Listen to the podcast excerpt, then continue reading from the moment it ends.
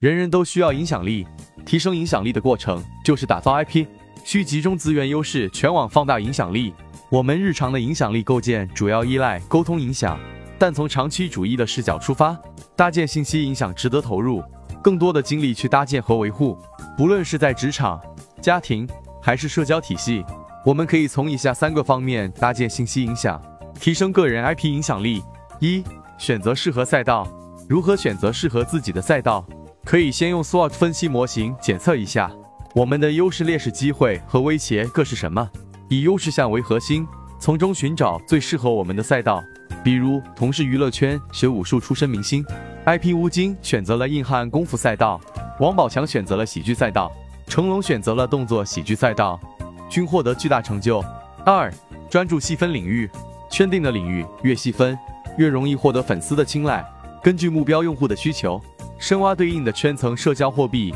进行细致的设计，让用户对我们这个人设产生感情。可以策划有辨识度的行为和语言系统，然后深挖感情共鸣，再编出各式各样的剧本来让我们人设更有温度、更具体。提到感情牌，快手平台上的超级 IP 辛巴是经典塑造者，那句“我是农民的儿子”可谓引爆了全网流行，为辛巴圈粉无数。我们进一步剖析下辛巴是如何运用。细分领域一步步步入巅峰时刻的辛巴，把核心用户圈层锁定为三四五线人群，主打内容为贴近百姓生活的正能量，直播带货也是围绕贴近百姓生活为主的快销百货类。为了进一步强化核心圈层对其青睐，塑造了一系列“我是农民的儿子，没有你们就没有我”等为代表的语言系统，让他在粉丝心里获得极强的信任度，形成了 IP 影响力自裂变的基础。三、全网广铺渠道。在圈定领域找差异化后，倾其所有资源全网铺设账户与内容，